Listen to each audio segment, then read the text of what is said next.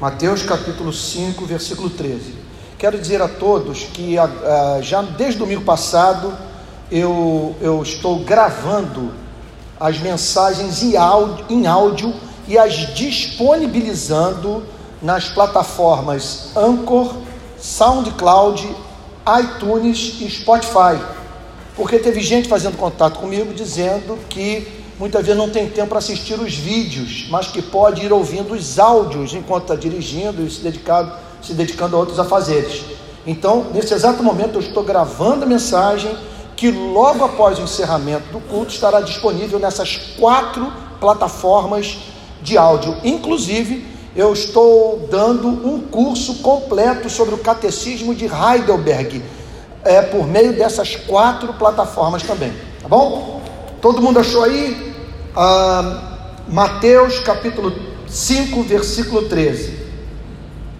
Vós sois o sal da terra. Observem que ele não está apresentando à igreja um ideal a ser perseguido. Esse é um veredito sobre a vida da verdadeira igreja. Se a igreja não for sal da terra, não é igreja. Então isso aqui não é uma meta. Isso aqui é uma descrição sobre a verdadeira igreja. Que pelo menos tem três significados. Onde quer que a verdadeira igreja esteja presente, ali ela provocará sede de Deus na, na vida daqueles que com ela tiverem contato. Dois, onde quer que a igreja esteja presente, ali também haverá a preservação daquilo que precisa ser preservado, em razão de se tratar de valor absoluto revelado por Deus na Sua palavra e a consciência dos homens. E por fim, onde quer que a verdadeira igreja esteja presente, ali pessoas estarão readquirindo o sabor pela vida. Então a igreja provoca sede, a igreja preserva, a igreja dá sabor. Sendo assim, essa metáfora é profundamente otimista ela vai de encontro àquele pessimismo que nos leva a crer que nada é passível de mudança, que a nós só nos cabe cuidar da nossa vida pessoal, cruzar os braços e esperar o retorno de Cristo. Contudo, essa passagem ensina, insiste, perdão, em dizer que onde quer que a igreja esteja presente, a sociedade haverá de colher esse, esses benefícios em razão do seu contato com os cristãos.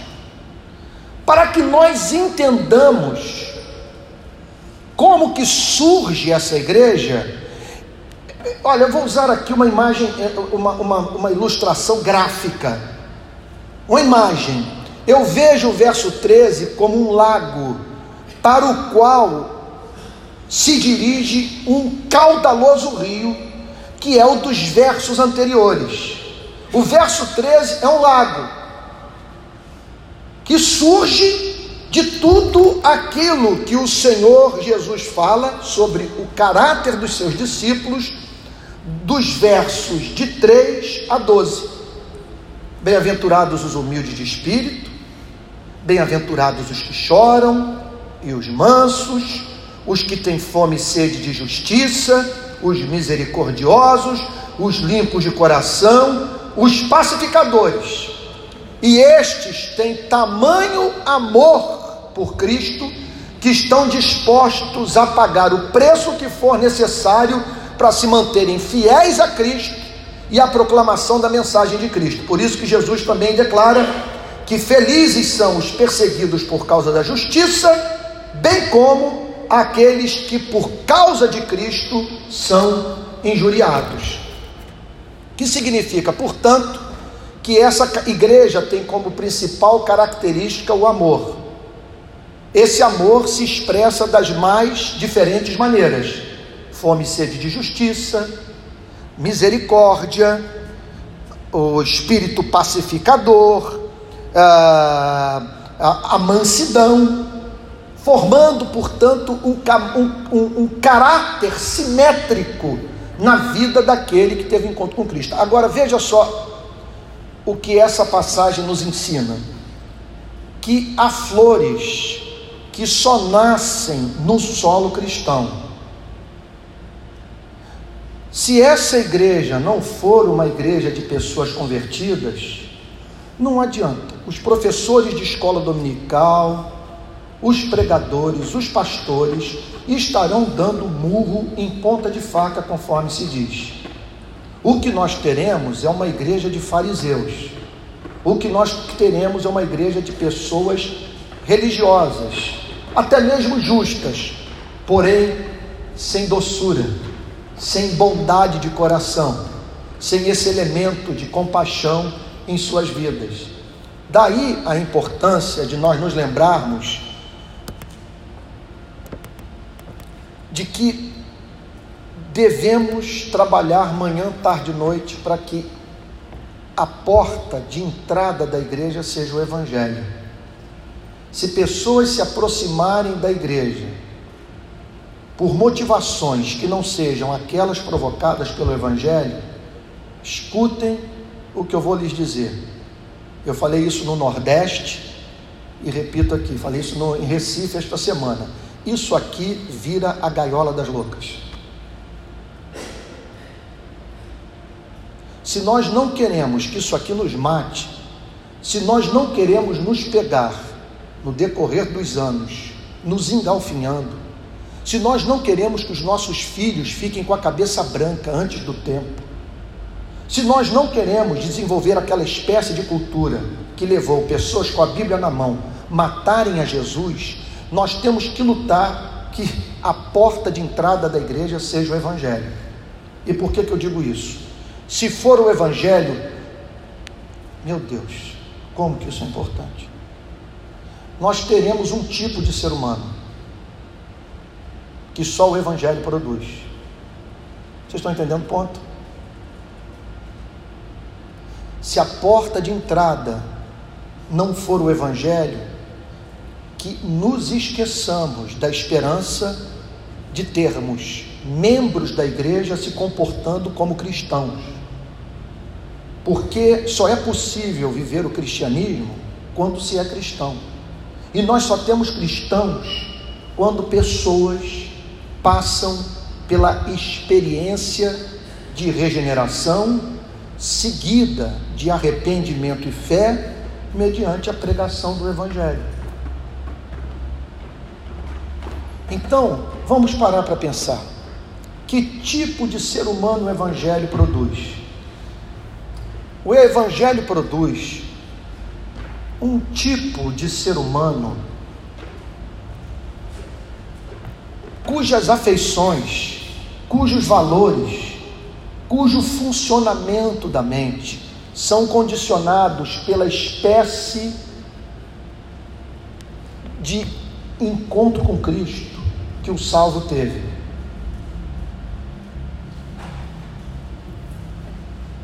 Essa pessoa terá muita dificuldade de ser pavio curto, porque o seu encontro foi com Cristo que não é pavio curto.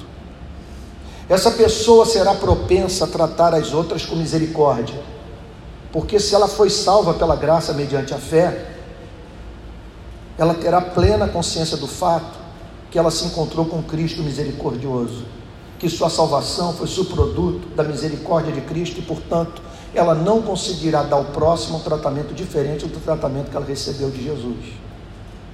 Outro ponto. Vocês querem ver? Olha, é, isso aqui é um fato. Fato.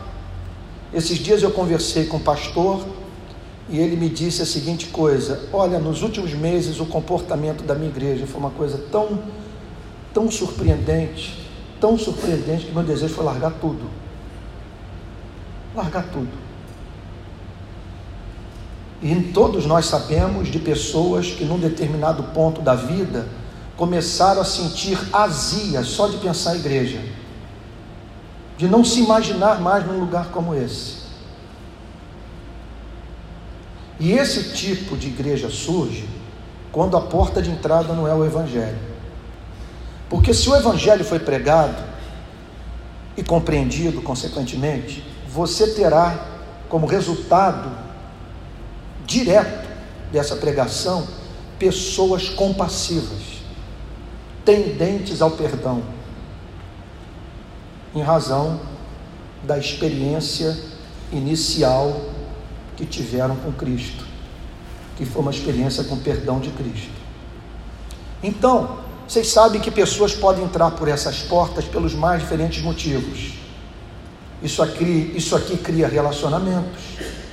Então, pessoas de repente têm acesso a casas de praia, casas de campo. Entram num mundo no qual não entrariam jamais se não fosse a igreja. A igreja dá visibilidade, a igreja permite com que pessoas ascendam socialmente, a igreja abre portas de emprego, a igreja dá voto. Não há mínima dúvida que pessoas podem se juntar a nós pelos mais diferentes motivos. Pegue uma mulher que não quer perder o marido, não há mínima dúvida que o discurso conservador da igreja ali será muito interessante, muito conveniente. Tudo que ela crê é que tudo que ela quer é que o marido esteja num ambiente que o estimule a permanecer casado. Pais que não querem filhos envolvidos com, com drogas, eles perma, permanecerão na igreja, sabe, o tempo que for necessário para que seus filhos não sejam tragados pelo chamado mundo das drogas. E poderia dar outros exemplos. E aí o que, que nós passamos a ter? Nós passamos a ter na igreja, veja só, pessoas que não nasceram de novo, que não passaram pela experiência de humilhação evangélica, de arrependimento, de fé, que não passaram por essa experiência descrita pelos versos 3 e 4. Bem-aventurados os humildes de espírito, porque deles é o reino dos céus. Bem-aventurados os que choram, porque serão consolados nunca choraram, nunca foram confrontadas com seu pecado, nunca se viram na condição de criminosas, carentes da misericórdia de Deus, nunca se viram como merecedoras do juízo eterno. E aí então você tem essas pessoas sentadas nos bancos da igreja e um pregador falando sobre moral, falando sobre castidade, sobre ética sexual, sobre justiça social, sobre casamento sobre relação com os filhos. Gente, isso vai exasperando as pessoas de uma tal maneira que subitamente, e às vezes num processo crescente, gradual, imperceptível, esse discurso se volta contra a vida da igreja e os seus membros são encontrados praticando aquilo que eles mesmos condenam na vida dos outros. Esse lugar aqui, portanto, é o pior lugar para um não regenerado estar. Por isso que o evangelho tem que ser sempre pregado. Sempre. Não a Bíblia, tão somente. O evangelho é uma mensagem que está dentro da Bíblia, a fim de que nós tenhamos entre nós pessoas que nasceram de novo. Quando o solo do coração é o solo preparado pela graça divina, por cujo intermédio arrependimento e fé se tornaram resposta do ser humano à pregação do Evangelho, aí nós podemos esperar que algumas flores brotem, que não brotarão em nenhum outro solo. É um suicídio e é muito importante que isso seja repetido num culto como esse, de instalação da nova liderança da nossa igreja. É muito importante que entendamos que tornar o púlpito local de pregação sobre autoajuda, local, por exemplo, para discurso político, para que a igreja não pense outra coisa que não seja sobre política, ou a psicanálise, ou o que quer que seja, isso significa o seguinte: nós, pastores, presbíteros e diáconos, estarmos nos dedicando ao trabalho de cavarmos a nossa própria sepultura. Não há experiência mais infernal do que ser pastor. Puxa vida, a palavra que está tá me vindo agora é a palavra usada por Cristo. Eu estou me sentindo constrangido em usá-la. Mas como Cristo a usou, eu vou usá-la também. Não há experiência pior do que você ser pastor de bodes.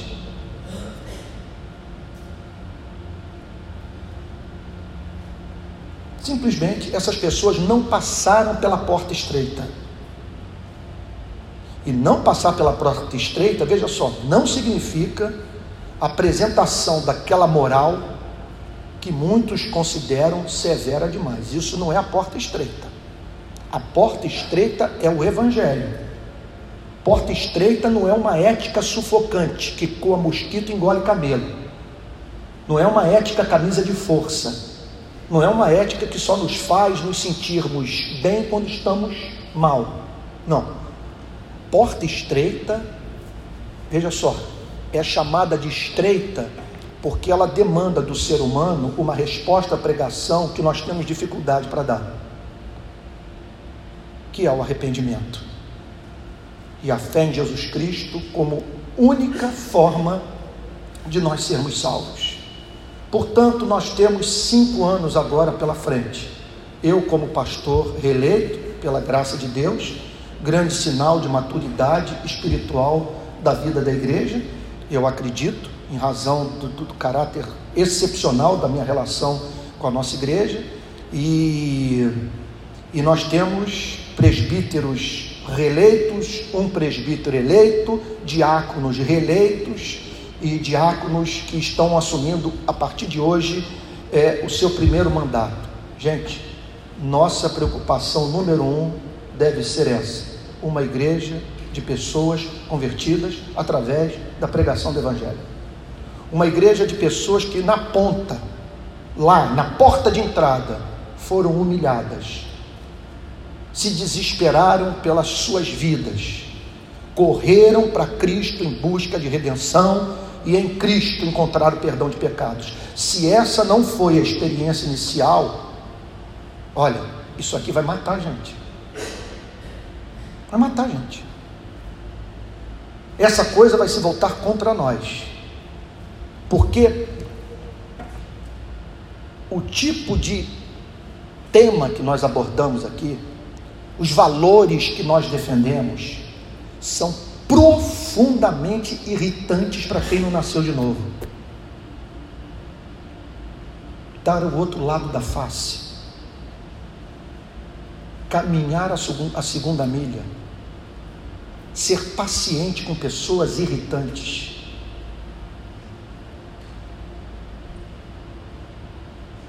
Meu Deus. Só quem teve a alma tornada doce para o Evangelho, para acolher com mansidão essa mensagem. Portanto, eu peço a vocês, vigiem o meu púlpito. Vocês, presbíteros, foram eleitos, diáconos, os demais membros da igreja, exijam que eu pregue o Evangelho. Que pastor Aloísio, MV, todos os pastores da igreja, preguem o Evangelho que vocês preguem o Evangelho nas células, nas classes de escola dominical.